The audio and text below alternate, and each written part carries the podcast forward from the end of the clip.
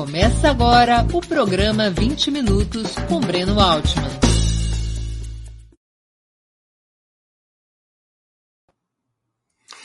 Bom dia. Hoje é 22 de setembro de 2021. Estamos dando início a mais uma edição do programa 20 Minutos. Nosso convidado é Amir Saleh, maçom, membro da Irmandade Progressista. Antes de começar a conversa, gostaria de pedir que façam uma assinatura solidária de Opera Mundi em nosso site ou se tornem membros pagantes de nosso canal no YouTube. A imprensa independente Opera Mundi precisam da sua ajuda para se sustentar e se desenvolver. Também peço que curtam e compartilhem esse vídeo, além de ativarem o sininho do canal. São ações que ampliam nossa audiência e nossa receita publicitária. Nossos espectadores e nossas espectadoras também poderão fazer perguntas ao convidado, basta escrevê-las nas áreas de bate-papo das plataformas. As quem a fizer no canal de Ópera Mundi no YouTube eu peço que contribuam com o Super Chat ou o Super Sticker. São colaborações fundamentais para a sustentação do canal de Ópera Mundi. Bom dia, Mir. Uma honra ter sua presença no 20 Minutos. Obrigado por aceitar nosso convite. Bom dia, Breno. É uma honra, a honra é minha estar aqui com você nessa manhã. Amir, vamos desde o princípio. Qual a origem da maçonaria e como é que a maçonaria chegou ao Brasil? Breno, a maçonaria ela começou na Idade Média é, através das sociedades de construtores que faziam aquelas grandes catedrais. Acho que todo mundo já viu aquelas fotos das catedrais imensas que tem na Europa, né? Essa, muitas dessas catedrais foram feitas na Idade Média e durante o período feudal. Durante o período feudal existiam sociedades de construtores que eram responsáveis por esses trabalhos e eles se organizavam e vinham pessoas de toda parte do mundo, você imagina. Para fazer uma catedral daquele tamanho, existiam trabalhadores muito especializados, né? E eles vinham literalmente de todas as partes. Então, essas guildas, como se chamavam, ou sociedades de construtores, elas foram evoluindo e foram desenvolvendo é, técnicas e sinais e conhecimentos, uma estrutura hierárquica que foi é, passando através dos anos, ao longo dos anos, e chegou até os nossos dias. Né? Houve uma, um momento que foi de transição, né, em que essas sociedades, com, com o decaimento da, da, do feudalismo e a passagem à Idade Moderna, essas sociedades de construtores elas foram, foram se transformando. Né? Então, elas foram deixando de ser exclusivamente só de construtores e passaram a ser de outras pessoas, principalmente é, começaram a aceitar pessoas vindo da burguesia, vindo que era a chamada classe média da época, né? E algumas é, pessoas da nobreza. Até que, na época do Iluminismo, no século XVIII, né? É, a maçonaria se institui, é, é, ela chega a ser uma instituição, né? E começa a se espalhar essa instituição Agora, maçônica perdão por toda a Europa.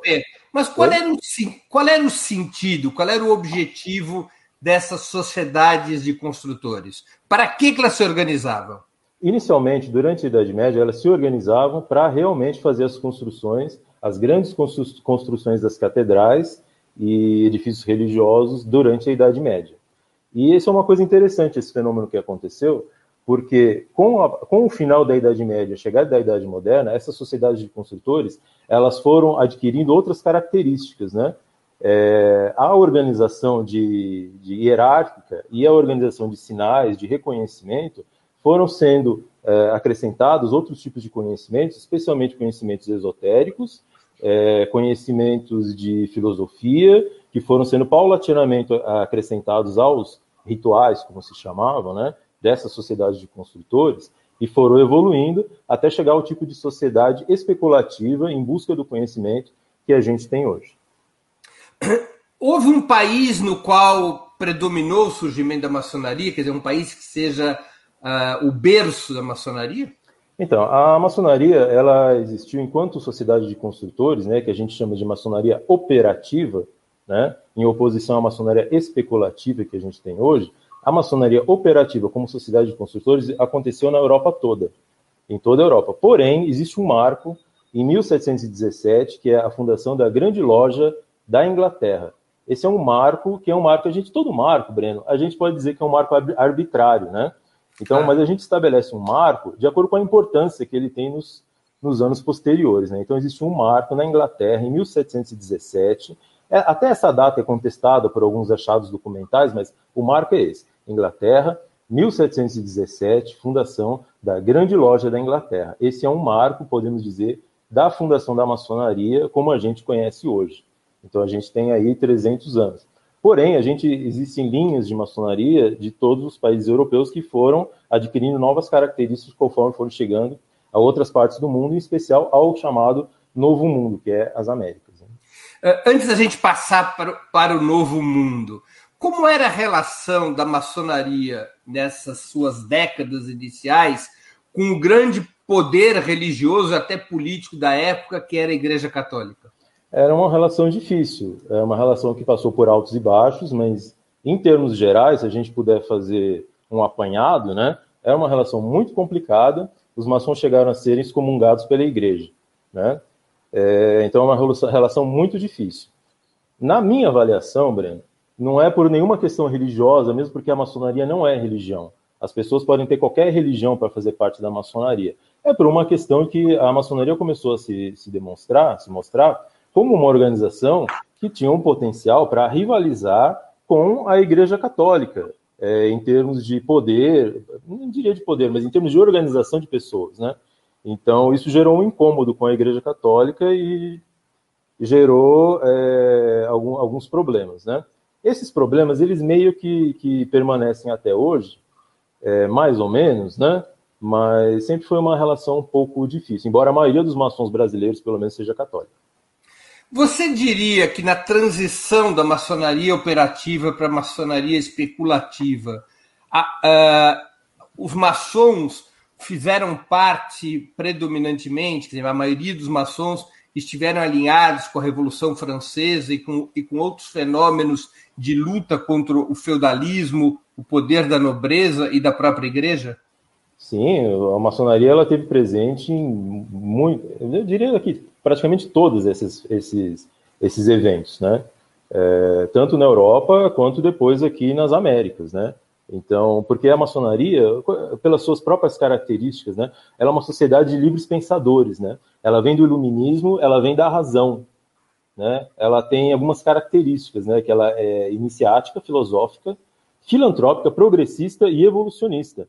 Então você percebe que uma sociedade que se define dessa forma, ela é o local ideal para que sejam combinadas, ou sejam tramadas, ou sejam discutidas, pelo menos discutidas, revoluções e alterações de uma é, ordem vigente. Né? É, portanto, é, inclusive né, na história da Revolução Francesa, várias das suas lideranças eram maçons. Né? Sim, várias lideranças da Revolução Francesa eram maçons e várias outras, é, vários outros movimentos revolucionários e de mudança social que ocorreram em diversos momentos da história do mundo, diria. E como que a maçonaria veio é, parar no Brasil? Como é que surge o movimento maçom no Brasil? Então, a maçonaria no Brasil, ela, na verdade, as lojas maçônicas se reúnem no Brasil desde que Portugal veio para cá. Né? Existem episódios de reunião de, de lojas maçônicas. Só que a primeira loja, primeira loja maçônica fundada no Brasil era uma loja na Bahia, né, chamada Cavaleiros da Luz, na Bahia, em 1797, final do século XVIII. Né? Foi a primeira loja que se tem notícia é, fundada aqui no Brasil. E o Grande Oriente do Brasil foi fundado em 1822. Essa loja da Bahia precede o Areópago de Itambé? Olha, eu não saberia dizer, viu, Breno? Não saberia dizer se precede o Areópago de Itambé. Precisaria fazer uma pesquisa sobre isso. Isso eu não, não saberia dizer nesse momento. Tá bom. Porque é mais ou menos da mesma época, né? Então... É mais ou menos da mesma época, sim. É, em relação a esses fatos, essas coisas que aconteceram, existem, a gente tem que sempre se basear em documentos, né?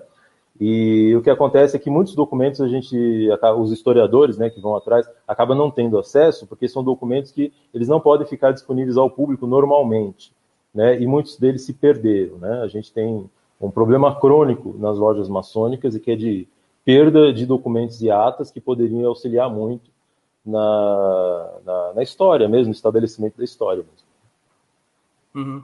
Agora, então você contava, então aqui é, em 1797, na Bahia, surgiu a primeira loja maçônica. É, que se tem notícia foi na, foi na Bahia. Então esse movimento maçônico ele vinha vindo na Bahia, que era um, um dos centros mais importantes aqui de desenvolvimento aqui no Brasil, assim como o Rio de Janeiro, né?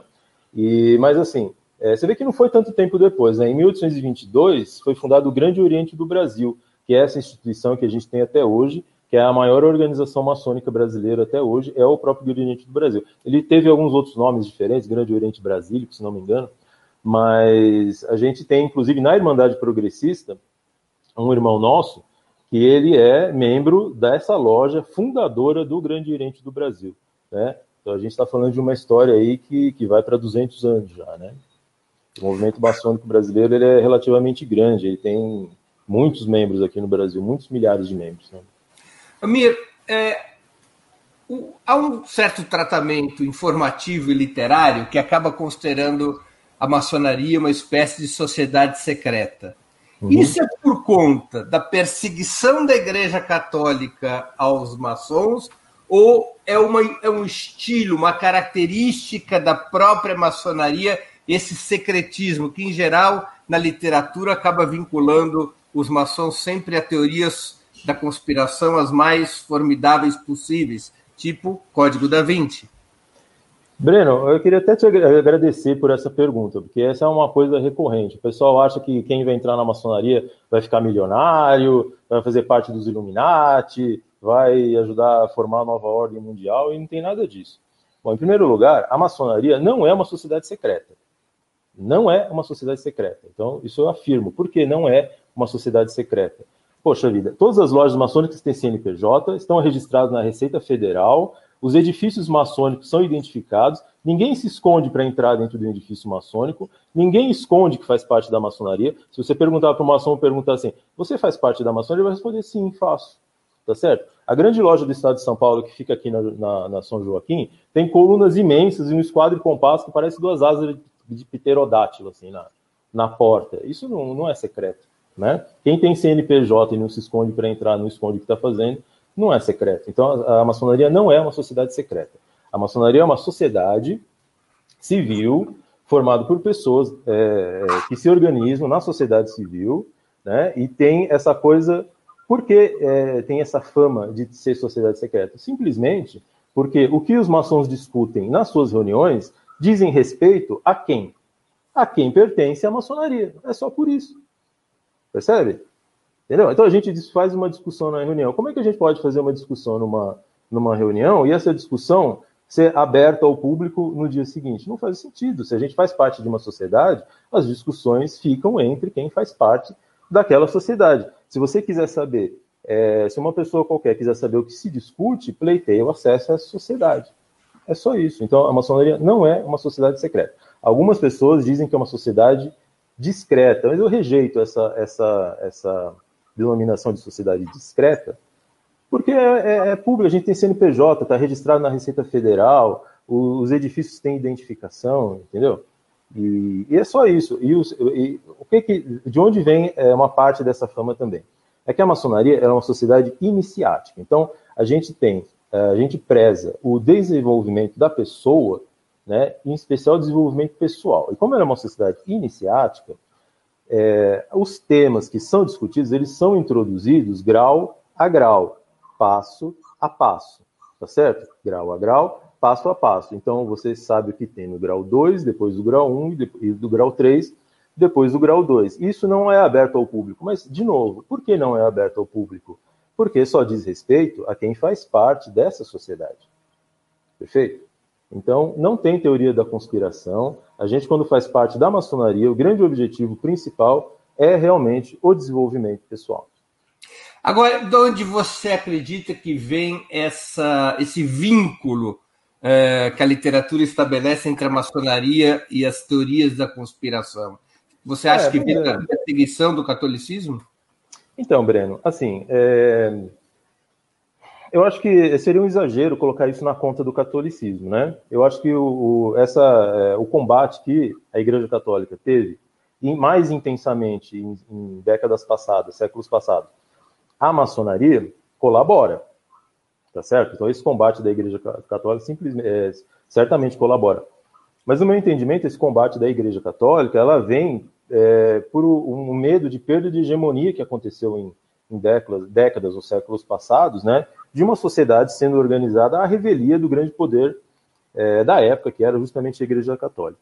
Agora, sim, é, esse fato de o conteúdo que é tratado na maçonaria, dos assuntos que tratam a maçonaria, dizerem respeito aos membros, né, sim, somente aos membros, eu acho que realmente é uma coisa que gera todo tipo de imaginário, sabe? O pessoal inventa muito.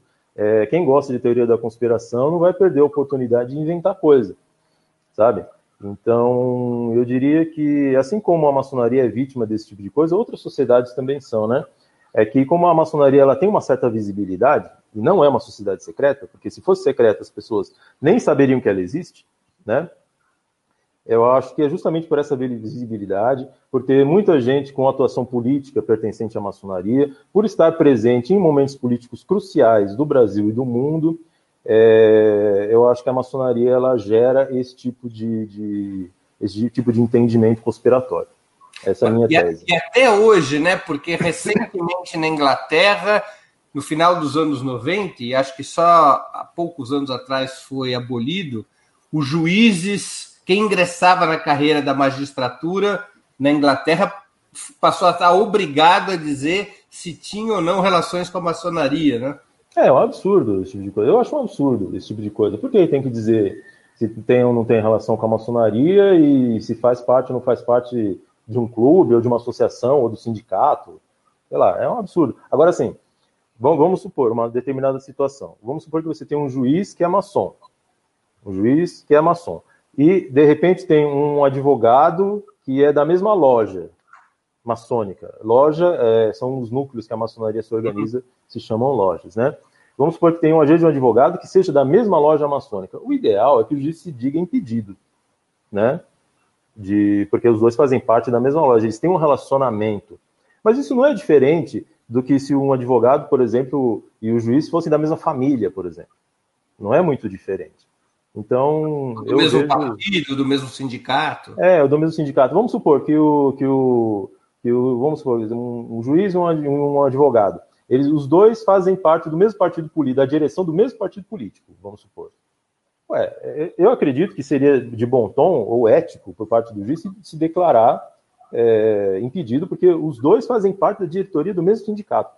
Entendeu? Então, eu não acho que seja só por causa da maçonaria que, que esse tipo de coisa. Que, a gente tem que levar a ética, uma ética do dever acima de tudo. Não é verdade? Então, esse tipo de, de, de coisa de dizer que o juiz ele tem que se declarar maçom. Eu acho isso um absurdo, eu acho uma coisa absolutamente sem sentido. Entendi. Me deixa eu colocar aqui algumas questões dos nossos espectadores. Aliás, uhum. pessoal, vou aqui insistir para que contribuam com super chat, super sticker, se tornem membros pagantes do canal do Opera Mundi no YouTube, que façam uma assinatura solidária. Para nós, são contribuições fundamentais para a gente poder sustentar, desenvolver, ampliar o jornalismo praticado pelo Opera Mundi. A gente não cobra e jamais cobrará pelo acesso aos nossos artigos, aos nossos vídeos, mas tenham certeza, esse trabalho jornalístico custa dinheiro. E esse dinheiro depende de vocês, de quem está assistindo e, eventualmente, aproveitando as informações que a gente traz. Essa é a hora de nos ajudar, de contribuir para que a gente possa seguir adiante. É, eu vou aqui colocar a questão do Celso Barreiro, que contribuiu com o Super Chat. Podemos traçar um paralelo, resguardadas as devidas proporções e contexto histórico, entre organizações maçônicas e as Irmandades de Negros ex-escravos, ainda que metaforicamente falando? Existem estudos sobre isso, viu? Existem estudos sobre isso. Eu não saberia indicar uma bibliografia agora. Eu sei que teve gente que já estudou sobre isso. Existem livros publicados sobre isso daí. É, eu acho, eu não saberia é, responder com detalhes, mas eu sei que existe estudo sobre isso, me parece que sim, viu? Me parece que sim. Inclusive, é, o papel da maçonaria no, no movimento abolicionista, né, é um papel, foi um papel muito importante, né? É, lojas, é, inclusive já visitei uma, uma loja no interior de São Paulo que, que é, comprava cartas de alforria, né, que pagava liberdade de, de, pessoas que, pela liberdade de pessoas que estavam escravizadas, viu? Olha, essa historiografia maçônica é fascinante, é imensa, extensa, né, e a gente tem muita coisa para descobrir ainda, viu? tem muito documento que ainda não foi adequadamente analisado por historiador. Amir, qual é a relação entre a maçonaria e o esoterismo? Eu vou aqui emendar com uma pergunta da Sonali Neto, é, que ela também faz uma, é, essa questão, uma questão semelhante e acrescenta outra. A maçonaria incluía judeus? Razão e esoterismo se combinam? Olha, razão, a maçonaria não é uma sociedade esotérica. Repetindo, a maçonaria não é uma sociedade esotérica. Tá? Existem outras sociedades esotéricas, inclusive, que muitos maçons fazem parte.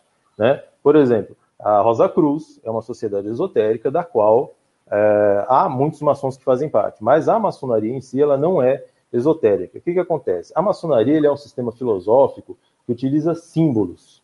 Né? Por que utiliza símbolos? Né? Porque a linguagem simbólica é a melhor forma para atingir as camadas mais profundas do seu entendimento.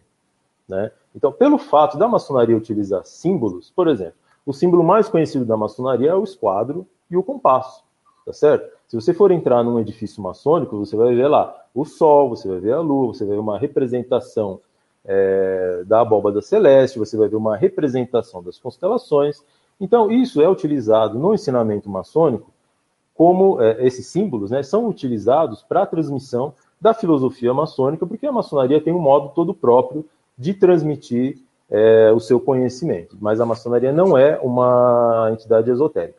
O que pode acontecer é que na maçonaria a gente tem muitas palestras, né, a gente tem muitas atividades que não necessariamente têm relação direta com um ensinamento maçônico. Então pode ser que, eventualmente, alguma loja maçônica goste de fazer eventos, ou de fazer palestras, ou de fazer alguns estudos sobre esoterismo. Não é o caso da minha loja que eu faço parte, por exemplo, mas eu conheço outras lojas que têm esse viés. Então a maçonaria ela não é uma sociedade esotérica, tá? Embora você possa ter algum conhecimento é, sobre esoterismo de uma maneira lateral por interesse dos próprios irmãos os maçons eles se tratam entre si por irmãos, né? Então, dos bens. Em relação Você... ao judaísmo, oi, oi, por favor. Então, em relação ao judaísmo, né? A maçonaria ela admite e ela incentiva todas as religiões. Não tem problema nenhum com o judaísmo e nem com o, a umbanda e nem com o candomblé e nem com o catolicismo que tanto combateu a maçonaria e nem com os evangélicos que tanto combatem atualmente não sei porquê, a maçonaria, ou, é, ok, na verdade eu sei porquê, mas é, os evangélicos que tanto combatem a maçonaria, não tem problema nenhum com o evangélico. Budista, na minha loja, a loja que eu faço parte, por exemplo, tem budista, tem evangélico, é, tem pessoa da Umbanda, tem pessoa do Candomblé, variado. Não tem judeu por uma contingência, simplesmente porque não tem, mas não tem problema nenhum. A maçonaria, ela é multireligiosa. Ela aceita todas as religiões, sem exceção. Você disse que a maçonaria não é uma religião, e tampouco não. que ela é uma sociedade esotérica. O que é a maçonaria, então? Uma sociedade filosófica? Ela é uma sociedade. A maçonaria, a maçonaria se define da seguinte forma: ela é uma instituição iniciática. Por que iniciática? Porque o seu conhecimento ele é transmitido através de degraus. Né? Então a gente compara com uma escada. Né? Então, a organização desse conhecimento é feita através de degraus. Né? Ela é filosófica, filantrópica, progressista e evolucionista. O, os objetivos principais da maçonaria são, primeiro, desenvolvimento pessoal. Desenvolvimento pessoal através da reflexão e do ensino. Ensino. É, é difícil falar ensino, porque você não ensina, a pessoa é que aprende, na verdade, né? Então, através, é, você, a gente provê um ambiente para que a pessoa possa ter um desenvolvimento pessoal é, na filosofia ocidental é, transmitida ao modo maçônico. Então, o primeiro objetivo é esse. Segundo, é a prática da fraternidade, da convivência fraternal entre os irmãos, e o terceiro objetivo é a prática da beneficência. Esses são os objetivos da maçonaria. Isso é a maçonaria. Então, a ideia é o aperfeiçoamento moral, intelectual e social da humanidade. É, a pretensão é grande, né, Breno?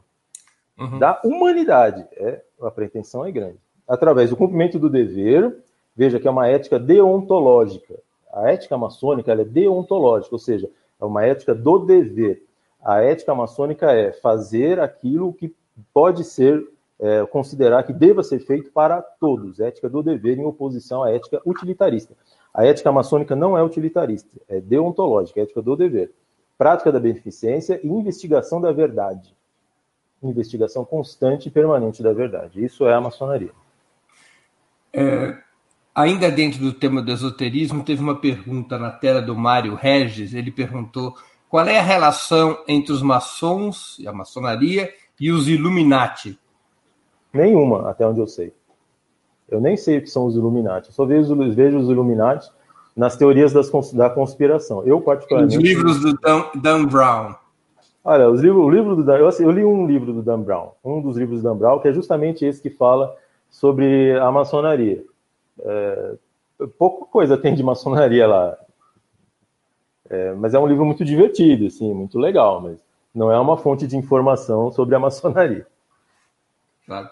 É, é, Amir, como é que se organiza a maçonaria? E como é que se ingressa na maçonaria? Você está falando que é uma sociedade iniciática, portanto, que ela tem etapas de iniciação. Eu queria que você explicasse como é que ela se organiza. Vamos falar do Brasil. Eu não sei se no Brasil se organiza de uma maneira diferente com outros países. E como é que funciona essa progressão interna? Então, a maçonaria, a organização dela no Brasil é, não é que ela é diferente de outros países, cada país acaba se organizando de uma determinada forma, né? É um pouco semelhante em cada país, mas tem certas idiosincrasias, certas coisas específicas de cada país. Eu vou falar do Brasil especificamente, né? No Brasil, nós temos uma profusão de organizações maçônicas, tá? Especificamente aqui no estado de São Paulo, por exemplo, a gente tem o Grande Oriente do Brasil, certo? São Paulo a gente tem o Grande Oriente de São Paulo, a gente tem o Grande Oriente Paulista e a gente tem a Grande Loja do Estado de São Paulo. Entre outras, eu, tô, eu falei só as quatro maiores, né? Cada uma dessas organizações é uma organização independente e que pode ter tratados ou não de amizade umas com as outras. São lojas. Não, elas são organizações maçônicas. Embaixo dessas organizações maçônicas, aí a gente tem assim as lojas, tá? Se a gente fala da loja maçônica, a loja maçônica é um núcleo independente. Né? Então vamos pegar, por exemplo, o Grande Oriente de São Paulo, que é a organização maçônica da qual eu faço parte. Então, Grande Oriente de São Paulo. Dentro do Grande Oriente de São Paulo, existem algumas centenas de lojas maçônicas. Essas lojas são organismos independentes, cada uma tem a sua é, instituição própria, tem os seus componentes próprios, tem um CNPJ registrado na Receita Federal próprio, e eles se congregam ou fazem parte dessa organização maçônica maior, que é o Grande Oriente de São Paulo. Da mesma forma, acontece com outras organizações maçônicas. Né? Então, a gente tem uma certa independência, né? cada loja tem uma certa independência. Lembra que eu mencionei agora há pouco que tem loja que tem um viés mais esotérico? Por conta dela. A minha loja, por exemplo, tem um viés um pouco mais político, sabe? Então, isso é determinado cada loja. Qual é o viés? Como que vai trabalhar? Que tipo de serviço de beneficência a loja vai fazer, que tipo de estudo que ela vai, como que ela vai fazer esses estudos, isso varia um pouco de loja para loja. E essas lojas elas se agrupam, se congregam numa organização maior, que no caso que eu participo é o Grande Oriente de São Paulo. Né? Existe um comando nacional ou até continental ou internacional da maçonaria? Então, é, essas organizações elas são independentes. Se a gente fala do Grande Oriente do Brasil, que é outra organização maçônica, não é a que eu faço parte, tá? Grande Oriente do Brasil. O Grande Oriente do Brasil tem uma coordenação nacional, que fica em Brasília, né? E em cada estado ele tem uma coordenação regional. Então, por exemplo, aqui em São Paulo chama Grande Oriente do Brasil, São Paulo. Aí as lojas estão subordinadas à coordenação regional, que por sua vez está subordinada à coordenação nacional. No caso do Grande Oriente de São Paulo, como ele é independente, ele não está subordinado a ninguém está subordinado, não tem subordinação dele mesmo. Então, não existe uma, uma, um comando central da maçonaria. Não existe um comando central. Esse comando ele está fragmentado nas organizações maçônicas que têm a sua independência de funcionamento dentro de certos princípios. Tá certo? Dentro de certos princípios. São os princípios que determinam se uma organização maçônica é regular ou não é regular. Se trabalhar dentro dos princípios, ela é regular. Mas existem tratados de amizade, cooperação, existem confederações, existem federações né? Mas estrutura central de comando não tem. Tá? Aí você tinha me perguntado, Breno, como é que se faz para fazer parte da maçonaria? A melhor, a melhor forma de fazer parte da maçonaria é você conversar com alguma, algum amigo, alguma pessoa conhecida que seja maçom. Essa é a melhor forma de entrar na maçonaria. Se você não tiver nenhum amigo ou conhecido que seja maçom, recomendo que entre no site de alguma dessas organizações maçônicas, pode ser do Grande Oriente de São Paulo, pode ser do Grande Oriente do Brasil ou alguma outra, e procure conhecer é, através, tem, geralmente tem um Fale Conosco, entre em comunicado, é, algum, algum maçom vai entrar em contato e vai estabelecer um relacionamento para que você possa, se isso evoluir, você possa solicitar um ingresso na ordem. E como é que é essa progressão por nível? Essa progressão é assim, Breno. A gente, quando a pessoa entra na maçonaria, ela tem um processo de ingresso, tá certo? E ela entra num grau, a gente chama de graus, né? Que é o grau 1. Esse grau 1, ele vai ter uma bibliografia, ele vai ter palestras, ele vai ter discursos, ele vai ter trabalhos para fazer, ele tem todo um trabalho, sabe? É, ser maçom dá trabalho, Breno. E custa um pouco de dinheiro e tempo, sabe? Não é assim. É, a gente tem que ter uma certa dedicação para fazer parte da maçonaria. Então ele vai estudar, ele vai fazer trabalho, ele vai fazer apresentações orais, ele vai fazer seminários, né? E se ele for bem sucedido, ele consegue ir para o grau 2 e assim por diante, até o grau 3, que é o último grau da maçonaria. A maçonaria tem três graus, né? Tem três graus: grau 1, grau 2 e grau 3. Porém, dependendo da organização que ele fizer parte, ele pode avançar em mais graus ainda, né? É, se ele fazer, fizer parte de um segmento que a gente chama de escocês antigo e aceito, né, chama escocês antigo e aceito, ele tem 33 graus para fazer, além dos 3 graus obrigatórios iniciais, se ele quiser. Tá certo? Se ele fizer parte de um outro segmento chamado moderno ou francês, ele tem 9 graus. Tá certo? Ele vai fazer os 3 graus iniciais e vai fazer os outros até o grau 9, e assim por diante. Se ele tiver num segmento chamado Schroeder, que é alemão ou alemão, ele não tem graus além do grau 3, é só 1, 2 e 3 mesmo. Tá certo? E assim Agora, por diante, existem outros. Se a maçonaria é uma organização horizontal, quem é que estabelece esse sistema de graus? Então, esse sistema de graus, para que é, exista a regularidade maçônica, esse sistema de graus ele foi desenvolvido na Inglaterra, tá? e existem certos parâmetros que todos têm que seguir.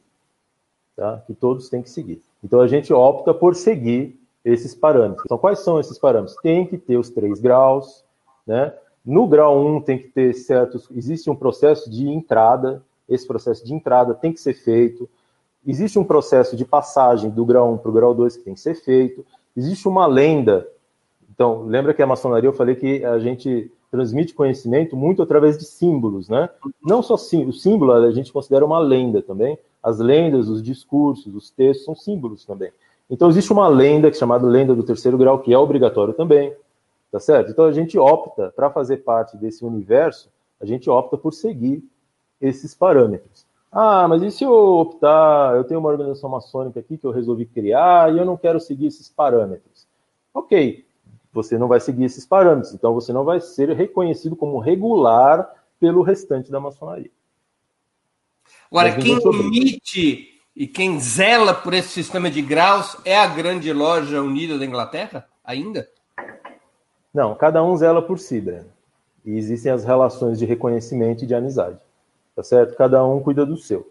Cada um cuida do seu. Porém, quando eu peço para você ter uma relação de reconhecimento e de amizade comigo, o outro, para quem eu estou pedindo, ele vai querer saber se eu sigo os mesmos parâmetros, certo? Então, não existe uma polícia, uma generalizada, alguém que fique fiscalizando isso daí. Cada um é responsável por seguir.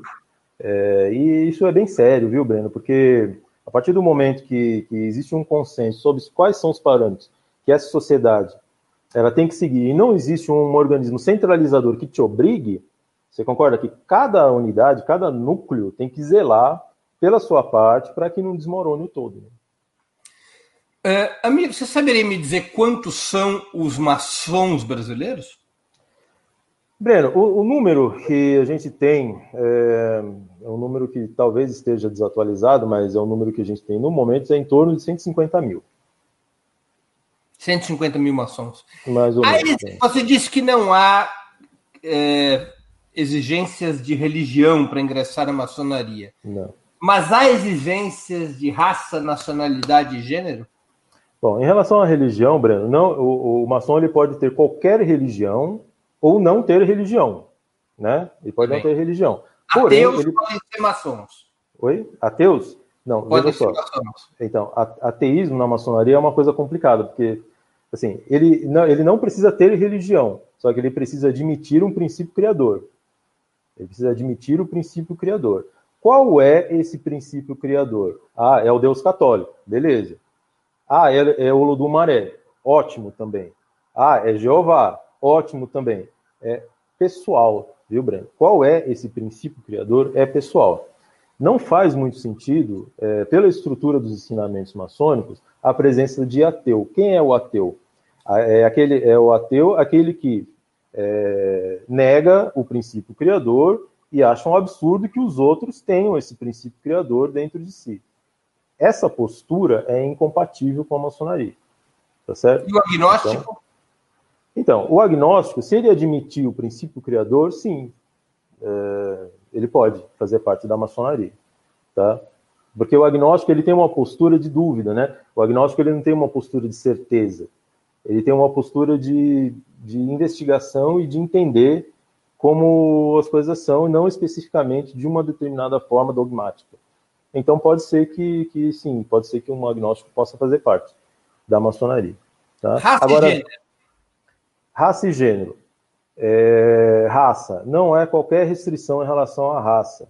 Não tem menor problema. Isso aí não tem dificuldade nenhuma com a maçonaria. Em relação a gênero, existem organizações maçônicas que só admitem homens, existem organizações que só admitem mulheres, existem organizações que admitem homens e mulheres. O Grande Oriente de São Paulo, que é a organização que eu faço parte, admite só homens, né? Mas ele tem organizações paralelas, chamadas paramaçônicas, que admitem adolescentes, né? Tem uma chamada Arco-Íris e tem outra chamada Filha de Jó, e tem uma outra organização chamada é, Fraternidade Feminina, que são para trabalhos específicos, é, é, é, trabalhos específicos que as mulheres fazem parte. Isso na minha organização, tá? Porém, existem várias outras. Né? Existem organizações de maçonaria feminina que tem mais de 200 anos, por exemplo, como o Direito Humano. Existe uma organização maçônica chamada Direito Humano, que admitem homens e mulheres. Então, existe uma variação em relação à organização a que você pertence. Mas muita gente pensa que não existe a maçonaria feminina, né? Ou a maçonaria mista no sentido de admitir homens e mulheres. Existe sim, tá? Existe sim. O cada único detalhe grau, é que... Oi. Nesse sistema de progressão por grau, cada grau corresponde uma titulação?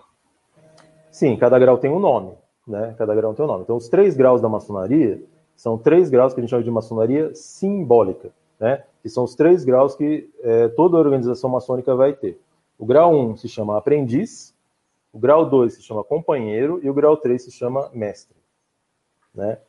E depois, aí dependendo do segmento que você vai trabalhar, então, por exemplo, é, no escocês antigo e aceito, aí o 4, 5, 6, cada um vai ter um nome de acordo com o que você vai progredindo, né? Ou o moderno ou francês, aí vai ter o grau 4, o grau 5, o grau 6, cada um vai ter um nome. Você é qual grau? Então, eu sou grau 3, grau 3, e tenho o título de mestre instalado. É, então, eu sou mestre instalado, é um tipo específico de mestre, porque eu já fiz, é, eu já fui presidente de uma loja. Quando você é já foi presidente de uma loja, você é chamado de mestre instalado. Né? E as mulheres podem atingir o, o, a, a mesma hierarquia que os homens na estrutura maçônica? Então, desde que elas participem de uma organização maçônica que admita mulheres. Sim. Né? Sim Mas uma é vez igual. participando, pode atingir, pode, pode, haver uma mestra. Pode, haver uma mestra, mestra instalada, grau 33, grau 18, 20, qual, qualquer que seja. Tá como, a, como a maçonaria é, se relaciona, como a maçonaria, qual o critério da maçonaria frente à comunidade LGBT? Então, a maçonaria é o seguinte, pra, então, por exemplo, na, na, na organização a que eu pertenço, que é o Grande Oriente de São Paulo, a gente admite entrada de homens, só admite entrada de homens. Então, se ele. O que tem que ser. A pessoa tem que ser do gênero masculino, só isso. Tá? O restante, aí é, não tem dificuldade. Agora, se você me perguntar, existe homofobia dentro da maçonaria? Aí eu vou ter que responder para você, Breno, que sim, existe. Não institucionalmente, mas por parte de pessoas. Sim, existe. Não tem a regra discriminatória, mas tem a cultura discriminatória. Exatamente, seria? o que é uma dificuldade né, o que é uma dificuldade. Então, porque eu, por exemplo, então no Grande Oriente de São Paulo, a exigência é que seja do gênero masculino. Perfeito? Não existe nenhuma dificuldade, nenhuma exigência, nenhum impedimento. Se ele for LGBT, QI, A, não existe nenhum impedimento. Perfeito? Tá certo? Institucional. Porém, é, a homofobia está na nossa sociedade, infelizmente, tem reflexos é, dentro da maçonaria também. Assim como vários outros problemas sociais que a gente tem. Amir, a maçonaria brasileira teve um papel importante em várias lutas populares na nossa história. O próprio Areópago de Itambé, uma das primeiras lojas maçônicas, né, fundada pelo Manuel Arruda Câmara, em Pernambuco, ele, ter, ele, teve destaque na conspiração dos Suassunas, em 1801, e na Revolução Pernambucana, em 1817.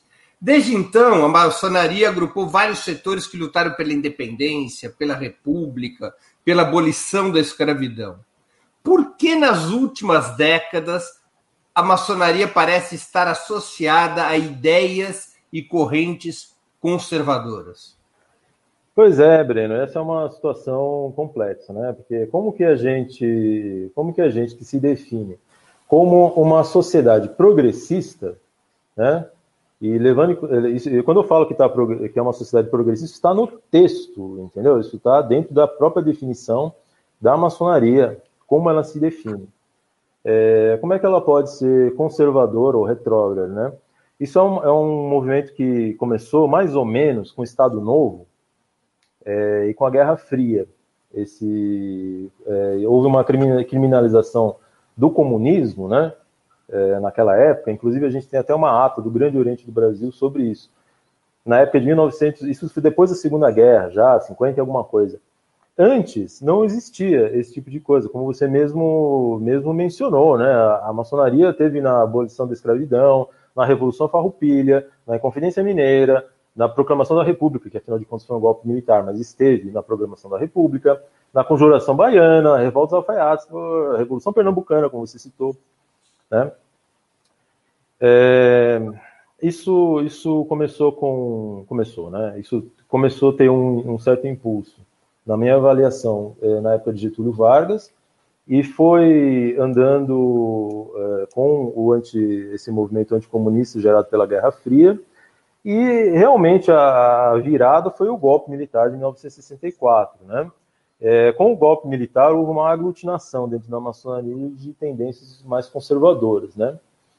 Mas o nosso entendimento da Irmandade Progressista, isso é contraditório ao próprio princípio da maçonaria. Eu estou falando tudo que eu estou falando até agora, tá certo? Se é uma sociedade progressista é, e evolucionista, você, a gente não pode é, compactuar com o fascismo e a gente não pode compactuar com o reacionarismo, entendeu? A gente tem que olhar para frente, levando em consideração que, que o progressismo é a mudança da barbárie à civilização através do fortalecimento da base de conhecimento empírico, tá certo? É, mas, infelizmente, é um fenômeno que a gente vem observando e existem muitos maçons muito conservadores atualmente. Por que, que houve essa mudança a partir do Estado Novo e do golpe de 64? Pela influência dos militares na maçonaria? Eu acredito que sim, eu acredito que sim. Muito pela influência dos militares, muito pela influência é, muito, muito pela influência dessa superestrutura, né, dessa superestrutura dentro da sociedade. A gente tem que levar em consideração que a maçonaria ela é uma superestrutura, né? Superestrutura é aquilo que não é a infraestrutura, né, que não é utilizado dentro de uma sociedade como a nossa, e o que não é utilizado para a produção de bens materiais, né? O que não é utilizado, é, o que não é está a serviço do capital para produção de bens materiais, a gente pode considerar que é uma superestrutura, né? Que, se você for analisar, pode ser utilizada para justamente a manutenção da ordem utilizada pelo capital para a produção de bens materiais. Então, levando em consideração que é, existe uma batalha ideológica permanente, né, existe uma luta de classe, uma batalha ideológica, a gente pode considerar que essa influência se tornou determinante na maçonaria com essa nova ordem, em especial com o golpe de 1964. E é um movimento que vem vindo e é um movimento que é, a gente observa muito, principalmente a partir do, da campanha, segunda campanha da Dilma, né? Eu diria que antes disso esse, esse movimento conservador ele existia, mas ele era não era muito fácil de visualizar. Mas depois a gente teve um, uma aglutinação e uma catalisação desse movimento, que chegou até hoje que tivemos que fundar esse coletivo chamado Irmandade Progressista, como um contraponto né, a esse uhum. tipo de uhum. posicionamento. Pré-Estado Novo, Amir, como era a relação da maçonaria, ou como foi a relação da maçonaria, com a Revolução Russa, com o Partido Comunista e com as ideias socialistas no Brasil? Breno, no, na primeira metade do século XX, eu diria que teve, teve uma, uma relação muito boa, é, uma relação de muita aceitação e muito trabalho conjunto com os comunistas da época. Na primeira, eu não, eu não saberia dizer qual é a Revolução Russa, eu precisaria estudar especificamente esse caso, mas falando do Brasil, a gente tem atas do Brasil. De toda maneira, a maçonaria não era anticomunista na primeira metade do século XX a maçonaria não era anticomunista antes da primeira metade do século XX. Ela não era anticomunista. Tanto que a gente tem atas que mostram, demonstram, demonstram isso claramente. A gente tem atas e boletins, né? inclusive boletins do Grande Oriente do Brasil, mencionando comunistas, trabalho com, em, é, em conjunto com comunistas, não tinha problema nenhum, entendeu? Não tinha problema nenhum. Aliás, só para só pontuar, Breno, quando a gente fala de comunista, é muito perigoso usar essa palavra comunista atualmente, né? Porque as pessoas falam de comunismo não sabem nem do que se trata. Né? As pessoas não sabem do que se trata. Você fala comunista, é, pra você ter uma ideia, Delfim Neto foi chamado de comunista, Breno. Mas enfim, a, na primeira metade do século XX, a maçonaria não era anticomunista. Isso começou mais ou menos em 1950 alguma coisa. Depois da Segunda Guerra Mundial começou essa tendência. Entendi. O fascismo europeu sempre teve os maçons como inimigos. Foram perseguidos por Hitler, inclusive havia um símbolo para os maçons nos campos de concentração, que era o triângulo vermelho invertido. Né? É, o mesmo ocorreu, por exemplo, durante o regime franquista na Espanha. O, o, o, Franco costumava dizer sempre que ele era vítima de uma conspiração internacional judaico-comunista maçônica. É, aqui no Brasil, a maioria dos maçons, um pouco dentro da, da pergunta que eu te fiz anteriormente, a maioria dos maçons das lojas maçônicas apoiou ou fez oposição à ditadura militar? Apoiou ou faz oposição a Jair Bolsonaro? Então, Breno, é... eu diria, é difícil, né? Eu diria que existe um apoio. Eu pergunto isso porque a maçonaria tem, pelo menos em termos mundiais, uma cultura antifascista, né? Pois é. é. Olha só, falando sobre os princípios da maçonaria, que não foi eu que inventei, tá, Breno? É como a instituição se define. Os princípios que eu listei até agora é como a instituição se define. Tá? Você tem uma instituição que se define, que se define como combatente aos preconceitos, à ignorância e tirania, à superstição, ao despotismo e à intransigência. Nós temos uma instituição que se define como contrária aos hipócritas que enganam a sociedade, aos pérfidos que defraudam, fanáticos que oprimem, ambiciosos que usurpam e corruptos e sem princípios. E se define, isso está na definição da própria maçonaria, cujos fins supremos são liberdade, igualdade e fraternidade, condenação à exploração dos homens e aos privilégios e regalias. Isso não é novidade, não sou eu que estou inventando. A maçonaria se define dessa forma. Então, causa espécie, causa surpresa que a maçonaria possa apoiar de alguma forma um regime fascista. E mais, que possa apoiar de alguma forma a ideologia fascista. A gente não precisa falar nem de, de regime, A ideologia fascista. Então não faz sentido uma pessoa ser maçom e apoiar a ideologia fascista. Então, quando você fala assim, ah, temos uma conspiração maçônica, o fascista fala contra o fascismo, pode ser que seja verdade, viu, Breno? Pode ser que seja verdade. Porque a maçonaria, se se, se ativer aos seus próprios princípios, ela é antifascista. Tá certo? Então, e, por um lado, né, Breno? Por um lado. Por outro lado, a gente. Aí você me pergunta: qual foi o apoio que a maçonaria deu ao regime ditatorial de 1964 e mais ao ideário do atual governo federal? Eu diria que é significativo. Eu diria que é significativo. É significativo o apoio de maçons, não da maçonaria, tá? Eu não posso falar sobre a maçonaria. Mas eu diria que é significativo o apoio de maçons ao regime ditatorial de 1964 e é significativo o apoio de maçons à ideologia é, do governo é, personificada por é, Bolsonaro no governo atual, o que, no meu entendimento, é uma contradição. Quando você fala que não pode falar pela maçonaria, fala dos maçons, ninguém pode falar em nome da maçonaria como uma instituição única, é isso? Ninguém pode falar sobre a maçonaria. Se alguém chegar, Breno, e falar assim, eu estou falando em nome da maçonaria, não tá. Essa pessoa está mentindo. Tá? Eu posso falar em nome do, da Irmandade Progressista, porque nós fizemos uma discussão democrática sobre qual é a nossa ideologia, certo? E nós chegamos à conclusão que a nossa ideologia é pelos princípios da maçonaria. Nada mais, nada menos. A gente não está inventando moda e não estamos inventando a roda. Então, eu posso falar sobre é, o que pensa a maçonaria progressista, porque nós fizemos uma discussão democrática para entender o que a maçonaria progressista fala. Eu não posso falar sobre é, a, em nome da maçonaria, em nome de outras lojas maçônicas ou em nome de outras organizações maçônicas. Porém, é, eu posso falar sobre coisas que eu observo, né, Breno? Observo... Na maçonaria, cada loja pode falar apenas por si própria e cada ordem, é assim que se chama, né? Quando... Cada, é cada organização, digamos assim. Cada organização cada... também só pode falar em nome de si própria. Só pode Não falar em nome de si própria. porta-voz reconhecido da maçonaria, nem Não. em escala nacional, nem em escala planetária. Ele é um movimento horizontal, entendi direito? É isso mesmo, Breno. Não pode falar. Então, por exemplo, eu faço parte do Grande Oriente de São Paulo. Eu faço parte do Grande Oriente de São Paulo. O Grande Oriente de São Paulo, como que o Grande Oriente de São Paulo pode falar em nome dos maçons do Grande Oriente de São Paulo sem uma consulta a esses maçons? Percebe?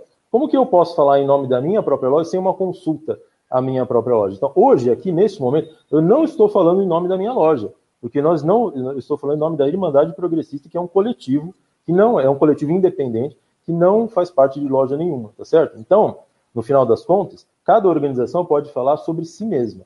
Não existe uma coordenação mundial da maçonaria. Então, eu rejeito é, que se fale alguma coisa do tipo: a maçonaria é reacionária, a maçonaria é isso e aquilo. Não dá para falar em nome da maçonaria. Tá certo? E ninguém está autorizado a fazer isso. Me conte um pouco agora da Irmandade Progressista. Quando ela surge e o que ela é? Ela, é uma, ela não é uma loja ela não é uma loja maçônica, Breno. Ela é um coletivo, tá certo? Ele é um coletivo de maçons. E nós, há um ano atrás, é, é, nós sentimos uma grande necessidade né, de, de, de estabelecer um contraponto, é, um contraponto muito necessário, né, a justamente essa postura é, que a gente vê que existem muitos maçons que são conservadores, reacionários e que flertam perigosamente com o fascismo, tá certo? Então, é, essas pessoas se reuniram, a gente se conheceu através da internet, tá? Existem pessoas do Brasil todo, tá? Então tem gente do Rio de Janeiro, tem gente do Ceará, tem gente do Mato Grosso, tem gente aqui de São Paulo, várias pessoas aqui de São Paulo, quer dizer, de Minas Gerais, é, interior de Minas Gerais, e de Alagoas, de vários, vários lugares, né? Então nós não somos uma, uma loja maçônica, nós somos um coletivo de maçons, Tá certo? A gente se define eu não entendi bem a diferença. Por que, que vocês não são uma loja? Porque a loja tem que ter uma instituição jurídica. Ah, a loja... Vocês são uma corrente nacional, digamos. Exatamente. Um nacional. Exatamente. Não é uma estrutura jurídica sediada com CNPJ e com reconhecimento de uma organização. Exatamente. Porque para ser uma loja maçônica, a gente precisaria ter um local físico, a gente precisaria ter um CNPJ, a gente precisaria estar filiado a uma determinada organização maçônica. É, e o que acontece? Existem irmãos, né? Os maçons se tratam por irmãos. Dentro desse da Irmandade Progressista, que fazem parte de organizações maçônicas que não têm relação umas com as outras. Percebe? Então a gente está acima disso daí. Então a gente não pode se reunir como loja maçônica. Entendi. Vocês então, são transversais a uma série de lojas e organizações. Entendi. Exatamente. E que muitas vezes não. Por exemplo, a gente tem mulheres dentro da Irmandade Progressista, e como eu observei, o Grande Oriente de São Paulo, ele não é, permite mulheres como membros. Então, a gente tem que ser transversal e uma coisa de organização de coletivo mesmo, para a gente não precisar se submeter às regras das organizações maçônicas, por um lado. Por outro lado, a gente não pode fazer reunião maçônica, a gente não pode fazer nada que uma loja maçônica faz, a gente só tem essa organização de ideias mesmo. Então, a Irmandade Progressista ela é uma organização para a produção de ideias que cada uma das pessoas vai levar essa ideia para a sua loja, para a sua organização, para o seu dia a dia, para que isso se dissemine, percebe? Então, é uma estrutura maior que o objetivo é que cada um trabalhe dentro desse ideário, dentro das suas lojas. Certo? Ela, ela foi criada quando a Irmandade Progressista? Ela foi, foi criada no ano passado. A gente tem um ano e meio, um pouco mais, um pouco mais ou menos, um ano e meio. Tá? Então foi criado no ano passado, já durante a pandemia e já através dos meios eletrônicos. Né? Então a gente se define como coletivo de maçons, como já, como já mencionei, progressista, evolucionista, que prima pela defesa obstinada dos princípios da maçonaria. Isso é importante, porque a gente não está inventando nada, Breno. A gente não está fazendo uma maçonaria comunista, como muita gente gosta de falar. Isso, não, não. A gente só está defendendo os princípios que são princípios da própria maçonaria, nada além. Nada além. A gente só está. Então, olha só que, que loucura, né? Para a gente ser progressista, a gente tem que resgatar a gente fazer um resgate lá atrás. Né? Vamos fazer um resgate para que a gente possa ser progressista. Né? Em especial a defesa da liberdade, da igualdade e da fraternidade. Das três cores da Revolução Francesa. É isso. Amir, é, você, por exemplo, é integrante da Irmandade Progressista, mas também integra uma loja, e essa loja se integra a Ordem do Oriente, é isso? Grande Oriente de São Paulo, exatamente. O nome da loja que eu pertenço, da loja maçônica formal, que tem local, CNPJ, que tem uma organização definida, que trabalha dentro do, do, do, do, do segmento que a gente chama de é, moderno ou francês, é, tudo bonitinho. Dentro do Grande Oriente de São Paulo, a loja que eu pertenço se chama Augusta e Respeitável, loja simbólica, Pierre Campadello, que foi um, um maçom que a gente falecido já. É, esse é o nome da minha loja. Então é a loja Pier Campadelo, fica aqui na cidade de São Paulo, né? E a gente teve algumas dificuldades aí por causa da pandemia, como muita gente teve, e estamos retomando os trabalhos, né? Então essa é a loja formal que tem CNPJ que eu pertenço, tá certo? E pertenço à Irmandade Progressista, que é um coletivo que não tem personalidade jurídica, que é apenas, que é realmente uma organização feita pelos próprios membros e nem deve ter eu imagino que a gente não tenha personalidade jurídica nunca. Para é, ter autonomia de Há espectadores nossos perguntando se a Irmandade Progressista tem site, rede social, alguma forma de comunicação. Irmandadeprogressista.org. Irmandadeprogressista.org. Então, Exatamente. até para a produção colocar na tela, para quem quiser acompanhar. Uh, as opiniões, acompanhar a atividade da Irmandade Progressista, possa saber onde ir. Então é irmandadeprogressista.org. Peço para a produção colocar na tela. Então, quem quiser saber mais é ir nesse endereço, nesse site, e ali vai poder ter acesso a informações, a atividades, a opiniões, imagino eu. Isso. A gente, a gente tem também Facebook, tem, tem é, Instagram. É, é só colocar, procurar lá Irmandade Progressista, vai achar. E dentro da irmandadeprogressista.org existe um formulário de contato para entrar em contato. É importante notar que a Irmandade Progressista ela é um coletivo de maçons, tá? Então, se você não é maçom, aí não adianta muito, porque a gente só admite quem já é maçom. Se você quer ser maçom, Se você quer ser maçom, eu recomendo que procure uma pessoa do seu conhecimento, tenho certeza que você vai achar, né? Uma pessoa que seja maçom e que possa te mostrar e te indicar como é a ordem, ou que entre no site das organizações maçônicas, como, por exemplo, o Grande Oriente de São Paulo, a que eu faço parte, que é o que eu faço parte. Amir, como é que você virou maçom? Qual é a tua história de adesão à maçonaria? Eu fui convidado por um amigo. Fui convidado por um amigo. Você não tinha história de adesão à maçonaria na família? Não, não, não tenho, que eu saiba, pelo menos, né? Até onde eu sei, não tenho nenhum histórico de adesão de maçonaria na família. Eu fui convidado por um amigo, ele achou que eu, eu iria gostar, que, sei lá, seria interessante, e ele me convidou. E é justamente essa forma que eu estou recomendando, né? Que não fui eu que procurei, né? No caso, foi ele que me convidou. Mas não tem nada de errado se você tiver interesse, se alguma pessoa tiver interesse, que está assistindo a gente, em procurar algum conhecido, algum amigo que seja maçom, para saber mais e se quiser entrar também. Eu já fui iniciado, já sou iniciado há 11 anos, vamos para 12 anos. Né? Você tem filiação partidária ou sindical? Não, não tenho filiação partidária nem sindical. Nem... Isso não, não há problemas em se ter uma filiação partidária na maçonaria? Não há problema. A pessoa pode ser do PSDB, pode ser do PT, pode ser do PSOL, pode ser do DEM, pode ser do Novo, não tem problema nenhum. Agora, se for fascista, aí eu vejo problema. Tá certo? Se for fascista, eu vejo problema. Não tem problema nenhum ser de direita. É, nem de esquerda, nem de direita, nem de esquerda. Agora, não dá para defender ditadura, não dá para defender bandido bom, bandido morto, não dá para defender violência para consecução de qualquer objetivo social, tá certo? Esse tipo de coisa não dá. É, mas assim, é, pode ser membro do sindicato, a gente tem membro de sindicato na nossa loja, inclusive, é, não tem problema nenhum. Aliás, qual é a sua atividade profissional? Atividade profissional é com informática. informática. Você trabalha com informática? Trabalho com informática. É, o surgimento da Irmandade Progressista gerou tensão na sua organização maçônica? Até onde eu sei, não, não gerou tensão. Até onde eu sei. Mas pode ser que as pessoas não tenham falado comigo, né? Agora, pode ser com, que com o seu programa agora, pode ser que gere alguma, né? É, mas, mas veja só, Breno, a, eu, eu, faço parte de uma loja chamada Pier Campadella. Esse resgate aos princípios da maçonaria não é novidade, Breno. A gente já está trabalhando há anos nesse sentido, tá certo? Ao resgate dos princípios da maçonaria, nem mais, nem menos. Esse resgate desse princípio, esse, essa coisa contra o fascismo, vem de anos já.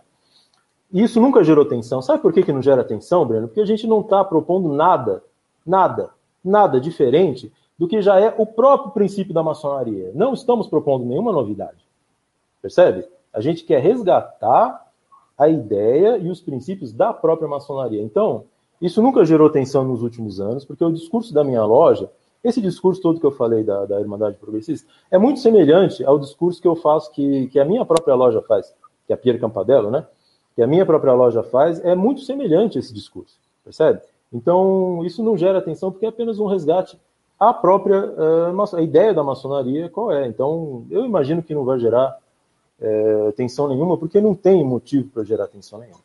Inclusive, a gente já propôs é, alguns eventos, né, na época, como, quando a gente estava no presencial ainda, você mesmo foi, esteve presente lá, fazendo uma palestra sobre o que é o fascismo.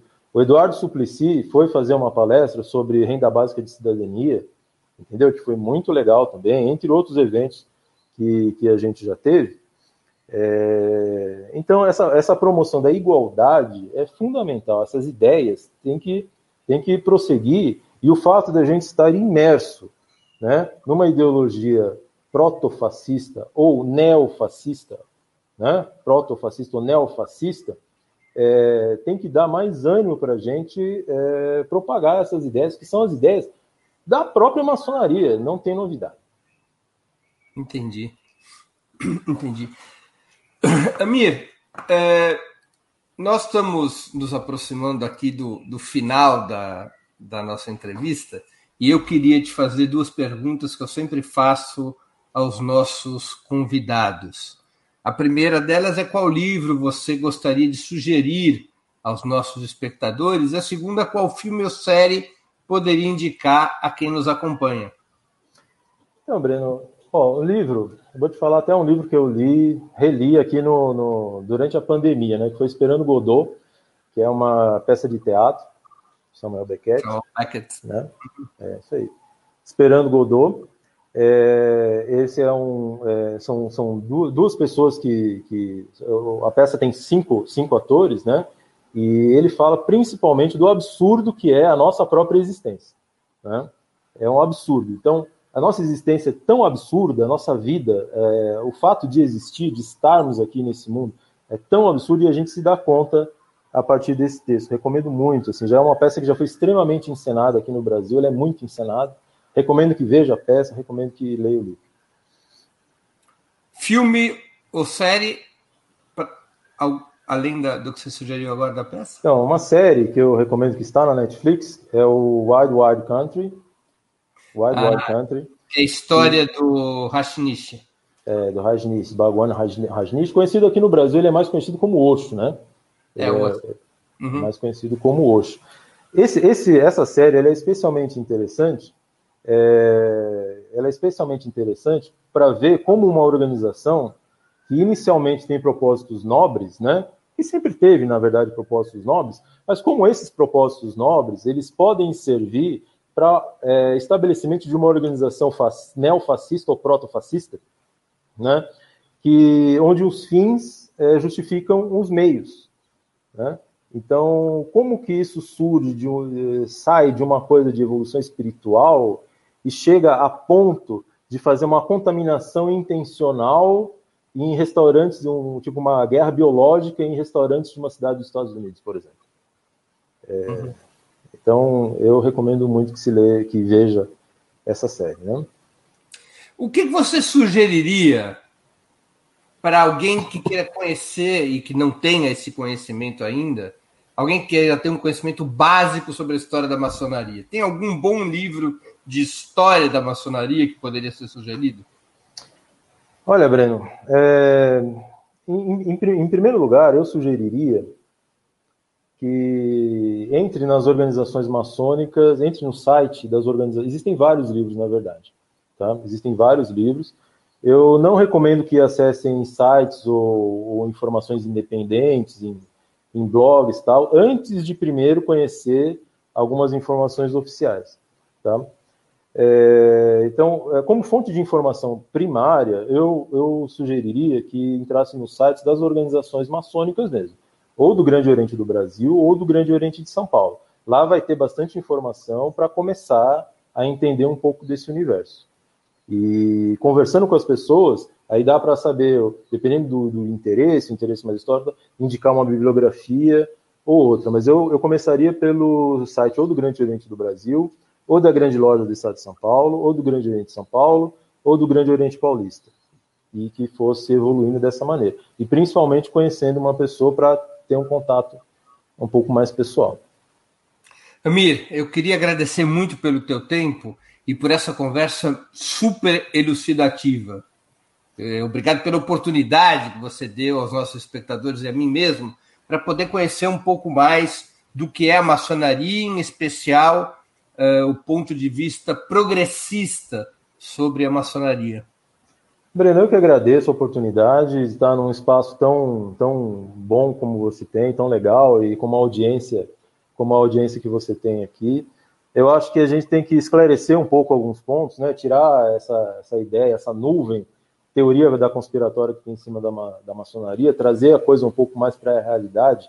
É, então, eu agradeço muito a, a, oportunidade que você deu e espero que a gente consiga, consiga evoluir, consiga acabar, acabar eu não diria, mas pelo menos diminuir a, a influência que o ideário fascista tem na nossa sociedade.